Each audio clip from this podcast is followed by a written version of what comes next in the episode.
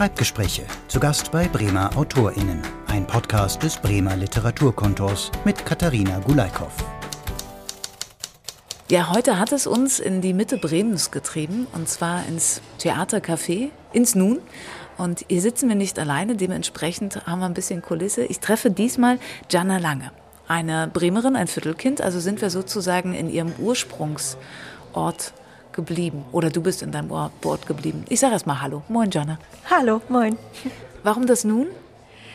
Für mich stimmt die Atmosphäre hier genau. Also ich konnte immer gut in Cafés arbeiten, aber nicht in Cafés, die zu voll sind und zu eng. Und hier ist halt, hier ist Platz, hier ist so für mich die richtige Mischung aus Café und Workspace. Das haben die einfach richtig gut hinbekommen. Und ja, ich habe das irgendwann entdeckt und bin hier geblieben. Wir sind auch zwischen lauter aufgeschlagenen Laptops sozusagen und arbeitenden Menschen und mitten in einem Autorenklischee. Anders kann man es ja nicht sagen. Das Schreiben im Café. Was macht es mit dir? Es lenkt mich nicht so ab, tatsächlich. Zu Hause schreiben, das war immer schwierig, weil ich mich super ablenken konnte mit allem, was man zu Hause so machen kann. Weil man könnte ja mal wieder irgendwas sortieren oder aufräumen oder abwaschen oder die Wäsche machen oder was auch immer. Das geht hier nicht. Das macht man hier nicht. Hier kann man halt einfach nur sitzen und Kaffee trinken und dann kann man hervorragend dabei irgendwas machen. Und äh, wenn man sich einfach nur mit dem Kram bewaffnet, den man braucht, um zu schreiben, dann hat für mich dieser Ort alle, alle Ablenkungen einfach ausgelöscht, mit der ich sonst so, zu kämpfen hatte. Und das auch, weil er eben so ein bisschen größer, weiträumiger ist und hier man nicht so dicht an dicht sitzt aber auch nicht alleine. Genau, man vereinsamt nicht allein hinter seinem Schreibtisch. Das ist ja auch was Schönes. Du bist 1988 in Bremen geboren, hast Journalistik studiert und Literaturwissenschaften und im Gespräch vorab hast du mir erzählt, dass ziemlich lange, weil kann ja nicht schaden, möglichst viel Input aufzusagen. Wann war für dich klar, ich will schreiben? Oh, das ähm, eigentlich das erste Mal war das für mich klar, als ich Kind war und Cornelia Funke gelesen habe. Das war meine große Heldin. Und da war für mich noch nicht klar, ich will schreiben, ich wollte sie werden. Also das war mein, mein Jobwunsch, war Cornelia Funke werden. Dann habe ich irgendwann gemerkt, ja, so ganz funktioniert das nicht, aber ich, ich könnte ja auch Bücher schreiben. Und meine ersten Schreibversuche klangen ziemlich genau so, wie man sich das vorstellt. Ein Kind, das viel Cornelia Funke liest. So, das waren die Texte. Oh, gib uns ein Beispiel, weißt du es noch? Also es waren, äh, die wilden Hühner zum Beispiel waren große Heldinnen für mich. Und es war dann immer auch irgend, irgendein ein Schulmädchen, das, äh, ich glaube, ich habe mal was angefangen, das, das ging los mit einem, mit einem Mädchen, das so ein bisschen aufsässig war und zu spät zur Schule kommt und sich beeilt und über den Schulhof rennt. Und es, es klang halt alles wie so geklaute Sätze von Cornelia Funke, ähm, nur halt in nicht ganz so gut, weil ich ja nun mal Kind war. Ähm, aber es war auf jeden Fall sehr da so abgeguckt. Es, es hat aber nie, ich habe das nie zu Ende geschrieben, weil ich dann doch gemerkt habe, es ist doch ein bisschen schwierig, so eine ganze Geschichte zu schreiben. Ähm, aber es waren immer so, ich habe das immer sehr angelehnt an ihre Texte. Und ich habe sie auch tatsächlich, das habe ich vorher gar nicht auf dem Schirm gehabt, aber ich habe sie, glaube ich, hier, das war natürlich noch nicht das Nun, das war das Foyer des kleinen Hauses, aber ich glaube, dass sie hier aufgetreten ist. Also im Theater Bremen habe ich sie dann getroffen als ich, ich weiß nicht, zehn war oder so. Und ich konnte, glaube ich, fast nichts zu ihr sagen, weil ich so aufgeregt war. Aber sie hat mir ein Autogramm gegeben und hat ein Huhn gezeichnet für mich, weil ich ihr erzählt habe, wie toll ich die wilden Hühner finde. Und ähm, ich war, ich habe sie, glaube ich, einfach nur angestarrt und habe nichts gesagt und habe dieses Autogramm auch immer noch zu Hause liegen irgendwo. Ähm, es war, es war auf einem Flyer, weil ich keins ihrer Bücher kaufen konnte. Das war, mein, das war das, was ich zu ihr gesagt habe. Ich kann mir kein Buch kaufen, ich habe die alle schon. Und ich habe hier nur einen Flyer und dann hat sie mir da was draufgezeichnet und da war für mich, äh, was, war sie eine noch größere Heldin auf jeden Fall. Aber ja, es fällt mir gerade ein, dass es hier auch äh, war, glaube ich. Ach, wie schön. Dann hatte der Ort noch eine zusätzliche Bedeutung, wo es gerade sehr laut wird. Ich glaube, die Mittagszeit beginnt gerade, aber wir versuchen das mal weiter hier. Dann äh, hat es dich im Studium schon schnell dazu getrieben, dich mit anderen Leuten zusammenzutun und das Schreiben weiter voranzutreiben. Immer noch mit der Cornelia Funke-Idee oder war die dann schnell weg? Die war dann tatsächlich weg. Also die war zwischendrin auch mal weg. Ich habe, sagen wir mal, mit dem Journalistikstudium habe ich versucht, das Schreiben zu verbinden mit was Vernünftigem, in Anführungsstrichen. Weil, War das so eine Vernunftstat? Schon, ja. Also ich habe gedacht, vielleicht kann ich das verbinden. Das, das, ich, ich fand es so unwahrscheinlich, dass ich mal wirklich Bücher schreibe und dass man das, also ich habe immer gedacht, das machen andere, aber ich nicht. Und habe dann überlegt, was kann ich denn machen, was das irgendwie verbindet und wo ich dann was, ich kann dann einen ordentlichen Beruf lernen sozusagen und das vielleicht ein bisschen verbinden.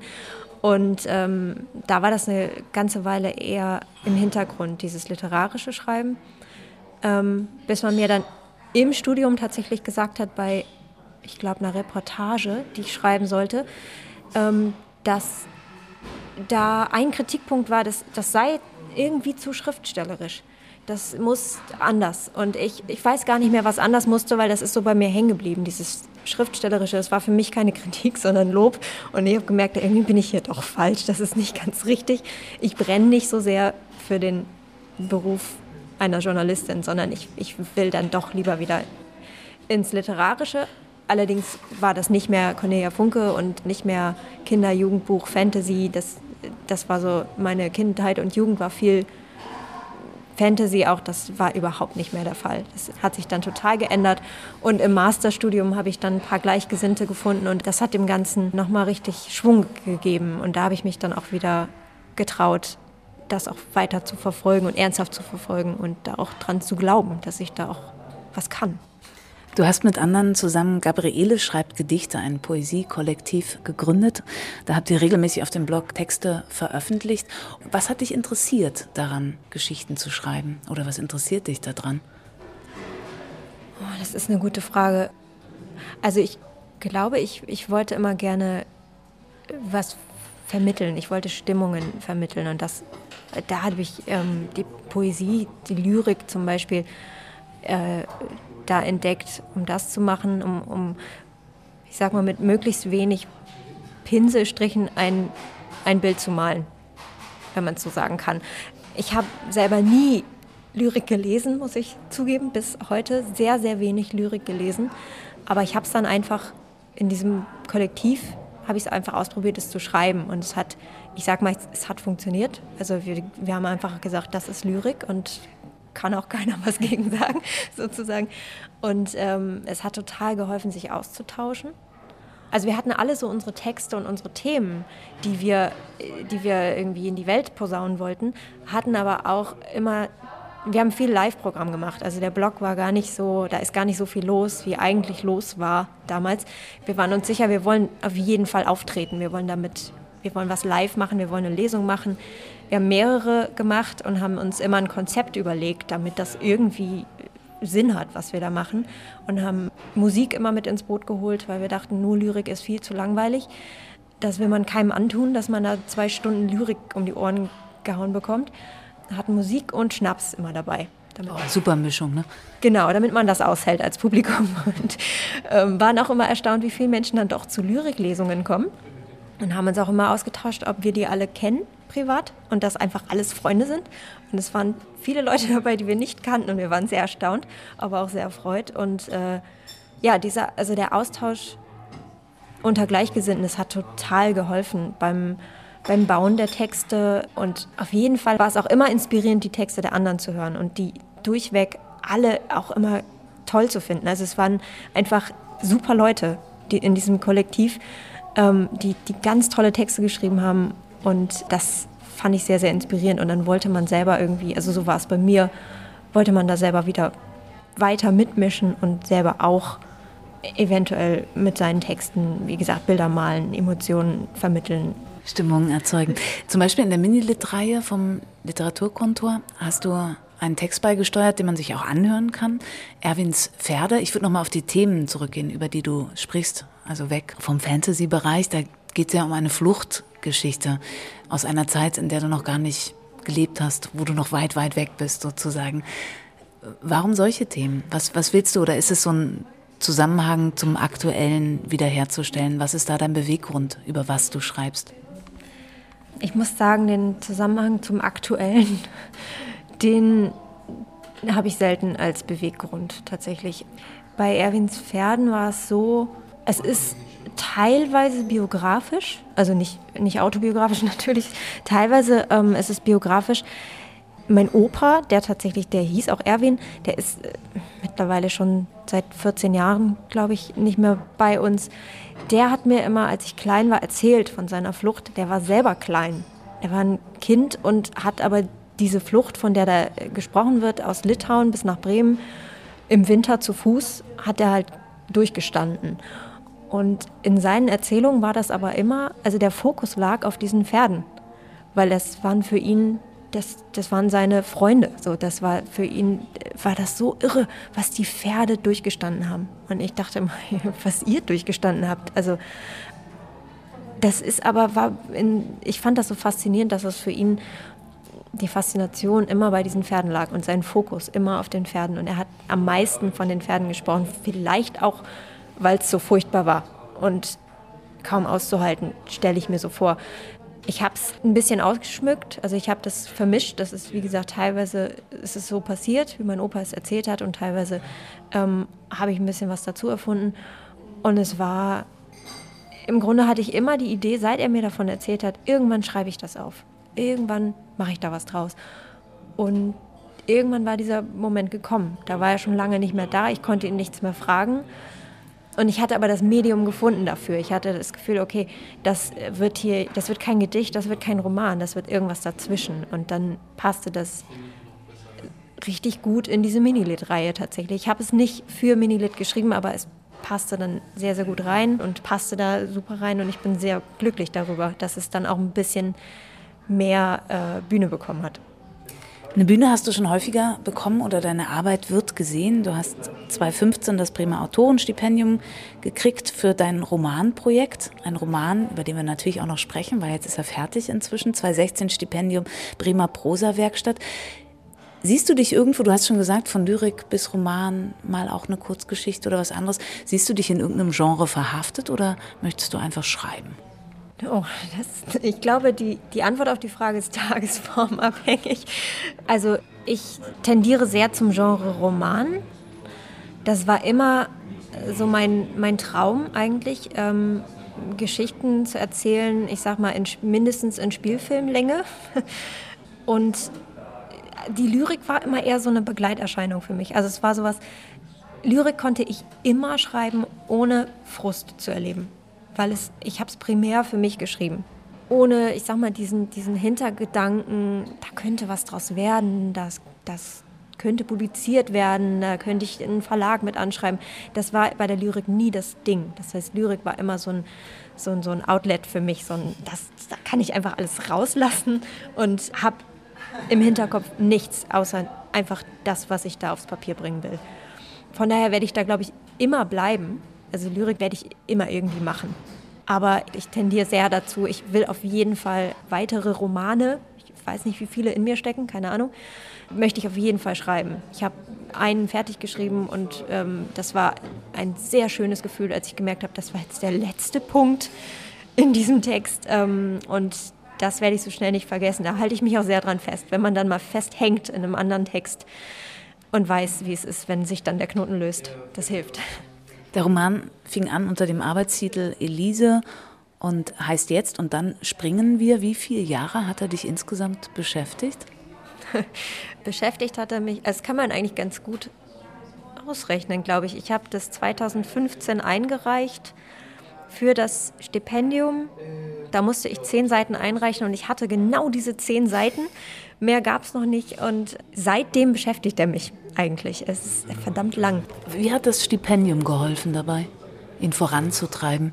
Das Stipendium hat geholfen, weil es Anerkennung war, die ich ich habe die vorher, ich habe vorher Anerkennung bekommen durch Freunde, durch Familie, aber nie durch ein unparteiisches Gremium, sage ich mal, das nur meinen Text vorliegen hatte, das mich nicht kannte, nicht wusste, wer hat diesen Text überhaupt geschrieben, die den Text ausgewählt haben und gesagt haben, das ist gut, das wollen wir fördern, das hat wahnsinnig geholfen. Also das hat den Ansporn gebracht, dass ich das endlich mal weiter verfolge. Ich habe so viele Romane angefangen und keinen zu Ende geschrieben. Und dann kam eben dieses Stipendium Und ich hatte mich beworben für das Stipendium, weil ich wusste, ich muss mal irgendwann anfangen, ich muss mal raus aus meiner kleinen Bude und meinem, von meinem Schreibtisch weg sozusagen und das mal irgendwo hinschicken, mich für irgendwas bewerben, einfach mal, um, um anzufangen, Absagen zu sammeln, weil mir gesagt wurde, du wirst nur Absagen sammeln am Anfang und du, du musst dich, ja, musst da irgendwie drüber stehen können irgendwann und es hilft ja nicht, man muss dann halt mal anfangen. Da dachte ich, ja, mach ich doch mal. Und dann habe ich es bekommen und habe mich natürlich gefreut, habe aber auch gedacht, was mache ich denn jetzt? Es ist jetzt keine Absage, das ist jetzt irgend, anscheinend doch was, äh, taugt das was? Dann mache ich einfach mal weiter. Und einfach mal war natürlich falsch gedacht, das war nicht einfach, hat lange gedauert, ähm, aber ich hatte auf einmal dieses, dieses Ziel im Kopf, dieses Ding, das einen Preis gewonnen hat, das will ich fertig schreiben, das muss fertig werden. Und er ist fertig? Im Sommer 2019 äh, war er dann fertig. Und dann sah es erstmal, das hast du mir schon im Vorhinein verraten, ziemlich gut aus, einen Verlag zu finden, es also wirklich gedruckt zu kriegen. Und dann wurde es schwierig, dann kam Corona und ähm, du hast eine ganz neue Seite des Autorenlebens kennengelernt, nämlich wie schwierig es ist, ein Baby auch an den Mann, an die Frau zu kriegen. Was hat das mit dir gemacht in deinem Schreibprozess? Ich muss leider zugeben, dass es mich ausgebremst hat. Ich habe immer gedacht, ich lasse mich nicht unterkriegen davon, aber es ist dann doch schwieriger. Also es ist leichter gesagt als getan. Ja, es hat mich doch ein bisschen ausgebremst, weil es, es war so mit so viel Frust verbunden. Also es ist ein ganz anderer Prozess als das Schreiben, mit dem man ja sehr alleine ist. Dann ist da eben dieser Markt, auf den man das raufwerfen will und hofft, dass es angenommen wird. Und der war für mich immer so, also ich konnte den nicht durchschauen. Ich wusste nicht, was, was lenkt eigentlich diesen, diesen Markt und was wollen die eigentlich genau. Und darauf musste man sich auf einmal einstellen, musste sich anbieten können. Und es gibt lauter Richtlinien, kann man alles googeln und die sagen einem alle irgendwie was Unterschiedliches. Und dann ist es eben so ein Prozess, der ist begleitet tatsächlich von Absagen beziehungsweise von, von ganz viel Schweigen. Also die meisten Absagen sind mittlerweile einfach nicht-Reaktionen. Man bekommt einfach nicht mehr Bescheid und wenn nach drei Monaten das Schweigen immer noch andauert, dann heißt das Nein, wollen wir nicht. Das ist zwar relativ, wie soll ich sagen, transparent mittlerweile, wenn man sich dann mal so durchwurschtelt im Internet, sich das anschaut, wie bewerbe ich mich bei euch, wie schicke ich euch ein Manuskript und was kommt dann, dann wird man meistens schlau. Trotzdem bremst es einen irgendwie aus. Also bei mir war es so und ich finde es auch gar nicht zu reagieren, das, das macht auch was mit einem. Das ist, ähm, das ist halt so eine stillschweigende Ablehnung, die man da erfährt.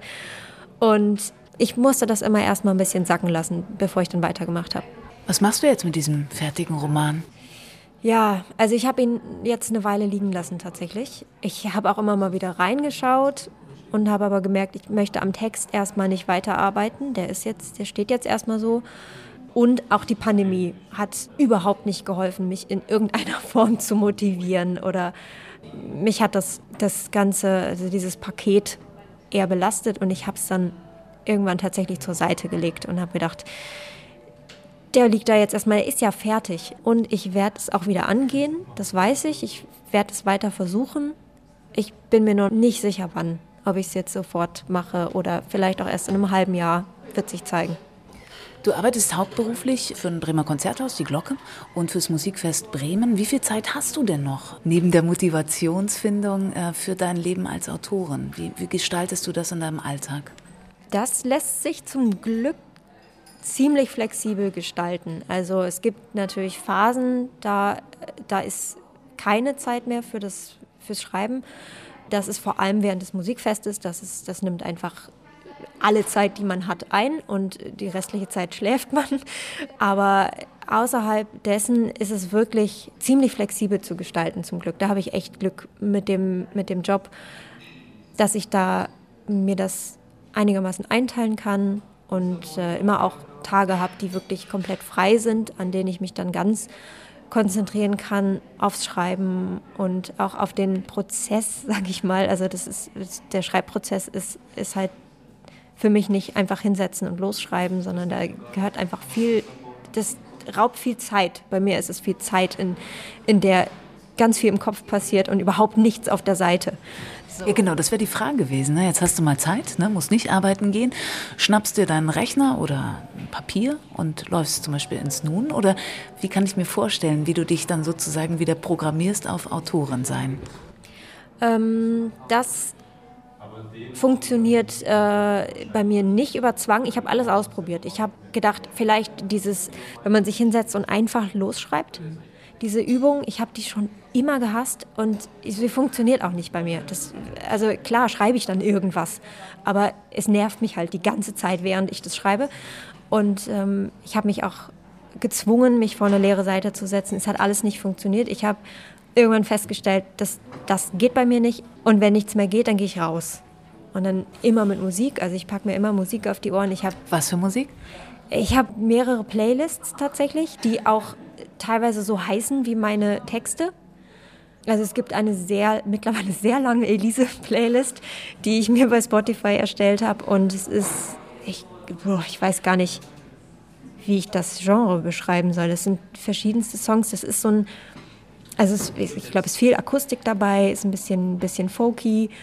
Aber es geht vor allem immer darum, was die Musik auslöst. Und wenn die Musik auslöst, dass, dass die Geschichte im Kopf sich entwickelt, dass, dass ich sozusagen von der Musik nicht abgelenkt werde, sondern sie das sogar noch ähm, ja, befeuert, dass die Geschichte im, im Kopf sich abspielen kann wie ein Film. Dann kommt der Song auf die Playlist. Okay, und dann läufst du, hörst die Musik, bringst dich also in die richtige Stimmung. Und wann bringst du deine Gedanken dann zu Blatt? Das mache ich, wenn ich merke, dass sie jetzt reif sind. Das hat auch gedauert, aber ich habe irgendwann, ich, ich nenne das reif, ich, ich, hatte irgendwann das Gefühl, jetzt, jetzt habe ich da so lange drauf rumgedacht und in so viele verschiedene Richtungen und irgendeine fühlt sich richtig an. Also die, dieser Roman, dieser erste Roman, das war ganz, ganz viel Lernprozess für mich. Da gab es Teile, die ich geschrieben habe, weil ich mich gezwungen habe, weil ich gesagt habe, du musst dich jetzt hinsetzen, du musst jetzt weiterschreiben. Die gab es, die Teile, die habe ich gelöscht, weil die waren Grütze. Das war fürchterlich. Und es hat bestimmt auch irgendwie geholfen, weil man dann wusste, das will ich nicht schreiben. Aber am Ende hat es immer geholfen, wenn ich irgendwann gemerkt habe, da gehe ich gedanklich immer wieder hin. Dieser Handlungsstrang, der, der steht für mich und der verändert sich auch nicht mehr.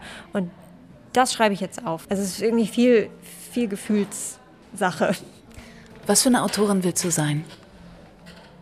Hm, eine publizierte. ich möchte eine Autorin sein, die gerne gelesen wird und die gerne schreibt. Das ist für mich wichtig, dass es kein fürchterlicher Zwang wird. Ich möchte Geschichten erzählen, die die Leute berühren.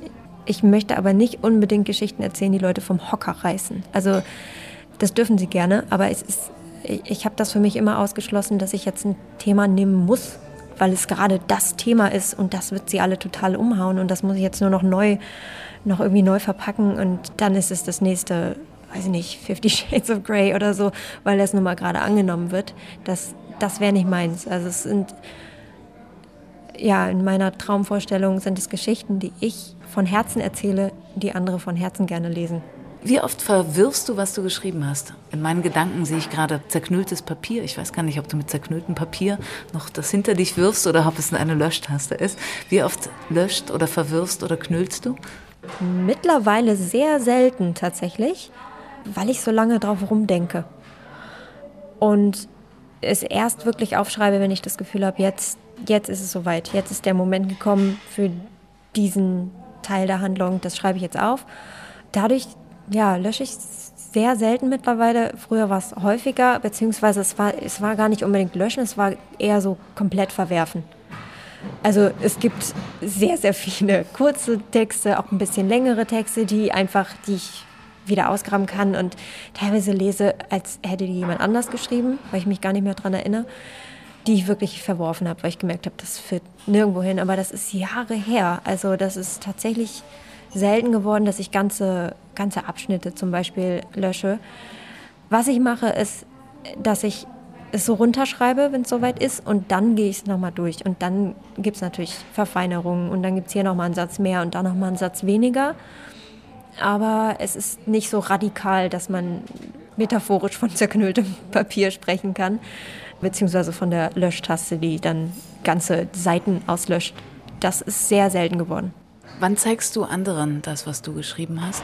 Und mit welchem Gefühl dabei? Also ich zeige Texte entweder, wenn es kurze Texte sind, wenn sie fertig sind.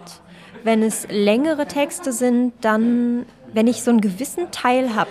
Und ich weiß gar nicht, ich glaube, ich kann das gar nicht in Seiten ausdrücken. Ich schreibe auch extra mit einem Programm, das keine Seiten zählt.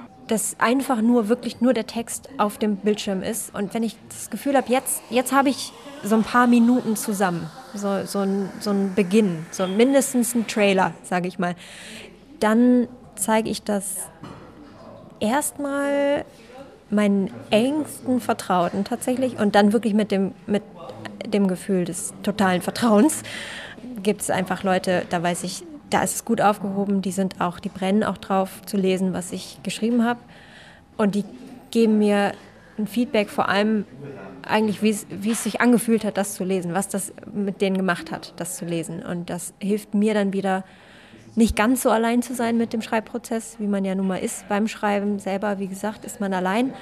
Aber es beflügelt mich, wenn ich dann Feedback bekomme von Menschen, denen ich vertraue. Ich stelle dir noch eine Frage, weil wir haben schon so viel besprochen, die ist wahrscheinlich wahnsinnig blöd, aber ich finde es immer spannend, wenn, wenn man Bücher liest und ganz oft sind sie ja jemandem gewidmet und das steht dann vorne gleich drin. Wird es bei dir auch so sein? Ich glaube schon. Ich glaube ja. Also ich habe in dem ersten Buch auf jeden Fall an bestimmte Personen gedacht, die ich teilweise da reingeschrieben habe, indem ich Namen verwendet habe. Waren völlig andere Figuren, waren, hat mit der Realität nichts zu tun, aber das, da habe ich Namen verwendet und ich könnte mir vorstellen, dass ich das auch so mache, ja, dass ich da auch vielleicht äh, eine Widmung reinschreibe. Und wem dankst du dann? Ich danke auf jeden Fall erstmal allen, die es zigfach gelesen haben.